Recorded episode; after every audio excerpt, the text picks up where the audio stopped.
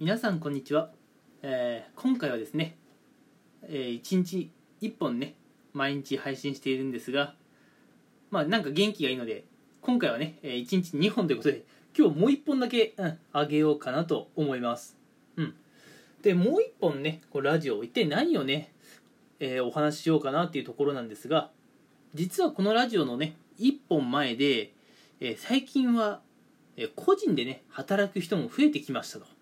うん。まあ、具体的にはね、まあ、YouTuber であったりとか YouTube に関連する動画編集であったりとかあるいはねこう最近はオフラインでこうお店をしていた人がねオンラインでも商品を売りたいということで、まあ、サイトオンラインサイトの構築なんかもね結構目立ってきていてその構築をお仕事にする人なんかも増えてきていてですね、まあ、個人で働くいわゆるフリーランスという方をね、まあ、増えてきているんですね。うん、で今回はちょっとそのフリーランスについてもうちょっとだけお話をしたいなと思って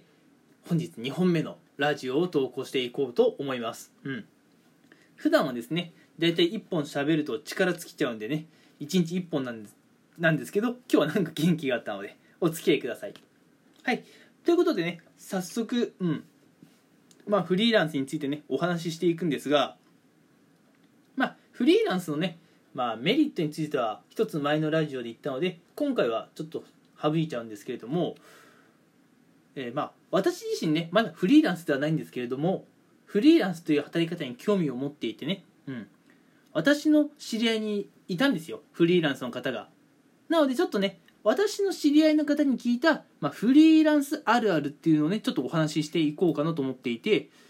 うん。まあ、この話を聞いた上でそれでもまあフリーランスとしてやっていきたいかどうかなんていうのをね皆さん考えていただけたらいいのかなと、うん、でまず早速なんですけどね。あのフリーランスっていうのは、まあ、個人でねいろんなことが決められるんですよ。例えばねまあ今日何時から何時まで働こうかとか今日どこで働こうかとかね。うん。まあ誰をパートナーにして一緒に働こうかっていうのね決めることができるんですよ。フリーランスの方ってね、うん、そこはもう個人で自由ですから。例えばあの会社とかに入社しちゃうと、まあ、大体8時45分出社で5時半退勤とかね。時間が決まっていて、まあ、基本的には会社でお仕事だけど、まあ、今このご時世ですからね。まあ家でねテレワークやっていいよという方もいるかもしれません。まあテレワークといってもね、うんまあ、本当にねお家でやってねっていう感じで喫茶店とかダメだよっていう会社は結構多いんじゃないでしょうか。うん。それからやっぱりね会社だと、まあ、先輩とか上司同期や後輩なんかはねもう変えられないですよね自分の意思では。あ自分がね部署移動とかしない限りはやっぱ変えられないんですけれどもフリーランスっていうのはそこは結構自由と、うん、まあそういうね自由なところがあってね、まあ、フリーランスに憧れる人は多いんですがこうやってね、まあ、フリーランスをまあ、ちょっと悪い言い方しちゃうと、まあ、甘く見て、うん、舐めてかかってね、このフリーランスになった人っていうのが、まあ、最近ね、ある悪さをしているっていうのをね、ちょっとお話聞きました。うん。まあ、フリーランスでね、まあ、こういうやつがいるんですよっていうね、お話なんですけども、まあ、知り合いから聞いたね、まあ、一番、まあ、ダメなフリーランスの方っていうのは、うん。まあ、お客様からね、何かしらこうお仕事を引き受けて、うん。まあ、お仕事をやっていたんだけれど、うん、途中でね連絡がつかなくなる。いわゆるあの飛んじゃったってやつですね。ポーンですよ、うん、なんでねお客さんとしては困るだけ、うん、そういうねちょっと無責任なフリーランスの方がねまあ今増えてきているというお話をねちょっと以前聞きました。うん。まあまあ私は今まだフリーランスじゃなくてどちらかというとそうですね会社員なんですけれども会社だとねやっぱりこう上がいて同期がいて、まあ、下がいてっていう感じなのではっきり言って逃げられないんですよね。逃げようもんなら捕まるんですよ。うん。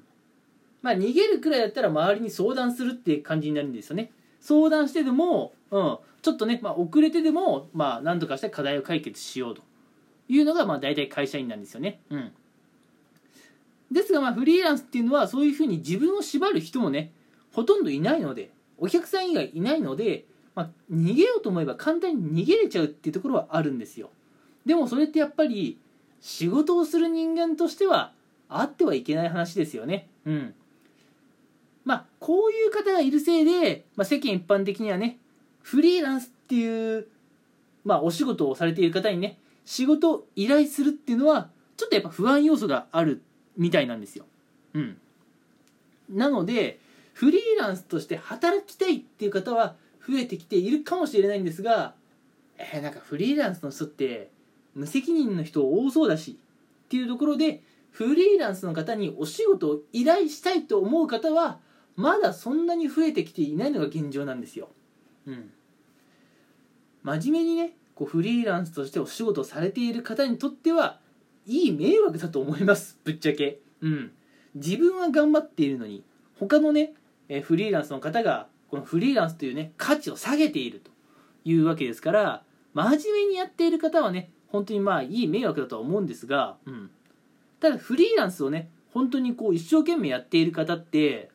うん。まあある特徴があるんですよね。うん。まあそれは私がねまあいろいろリサーチして思ったこととかあるいはね実際にフリーランスをやっている方にねお話を聞いて、まあ、改めて思ったことなんですが本気でねフリーランスという働き方をま選択して、まあ、働いている方っていうのは SNS をねガチで活用してるんですよ。Twitter、Instagram、Facebook、うん。まあ、場合によっては TikTok とかね出てくるのかなというところで、まあ、そういうところでね情報発信がね欠かさないんですよ。マジでフリーランスやってる人は。うん。逆にね適当にフリーランスやってる方は、まあ、どうやって仕事を引き受けたか知らないんですけれど、まあ、適当に仕事を引き受けてね、うん、でまああんまりしっかり自分のこれまでのなんだろう実績とかも SNS でしっかり発信しないし SN SNS やっていたとしてもかなり適当なねことを普段ツイートしているので、うん、まああまり権威性がなくて簡単にポーンってね逃げて飛んでいっちゃうというところが特徴としてあります。うん、なのでねもし今後、まあ、フリーランスとして結果を出していきたいっていうのであればまあ私が言えたことではないですけれどね、うん、まずやっぱ会社員の頃やっていた当たり前っていうのはしっかりねフリーランスになってもこう継続していただきたいなと、うん、こう一度自分がね請け負った仕事はしっかり最後までやると、うん、仕事をねまあ途中で投げ出すっていうのとまあ納期が遅れてごめんなさいっていうだったらまだ納期が遅れてごめんなさいの方がねお客さんにとってはいいと思うんですよ。うん。ちょっとね納期が遅れるけどちゃんと仕事をやってくれる人とそもそも仕事をやってくれなかった人。ねお客さんがどっちを選ぶかなんて明確ですよね。うん。なのでフリーランスをやる方は会社員時代の当たり前をそのまま引き継いでいただいて、うん、かつね SNS での情報発信もしっかりやっていけばフリーランスとして結果が出せるのかなというふうに感じております。うん。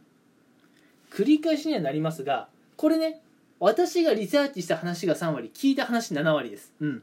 私のね実体験をこうお伝えできていないところはちょっと申し訳ないんですけれどもまあ間違っちゃいない話をねしているんじゃないかなと思います。もしいやいや今の話おかしいとかあるでしょうと。思う、えー、フリーランスの方いましたらぜひねあのコメントとかでね、えー、ご指摘等いただければ嬉しいです。うん。もしね、えー、このラジオの中で重大な誤りあったら、えまた後日ねあの訂正のラジオをちょっと撮らせていただきます。うん。そんななんかとんちんかんなことは言ってないと思うんですけれどもまあただフリーランスの方っていうのはねうん。いい点もあれば悪い点もあると。うん。まあいうところでまあ皆さんフリーランスっていう働き方はね私は素晴らしいと思ってるんですよ。なので今後もねフリーランスとして働き方はねどんどん増えていったらいいんじゃないかなと思うんですが一人のね無責任な行動のせいでこうフリーランスやってる方はね全体の価値が下がっちゃうのでまあそういう無責任な行動は取らないように日々ね活動していきましょうということをちょっとお話ししてみました。はい、えー、1本目に続いて2本目もやっぱねちょっと興奮しちゃって少し早口めになってしまいましたが、えー、どうでしょう？皆さんついてきていただけましたでしょうか？はい、えー、もしよければですねうん、私のラジオ、えー、これからもね、えー、頑張って配信していくので、えー、聞いていただけたら嬉しいです。それでは今回はここまでにしたいと思います。最後まで聞いてくれてありがとうございました。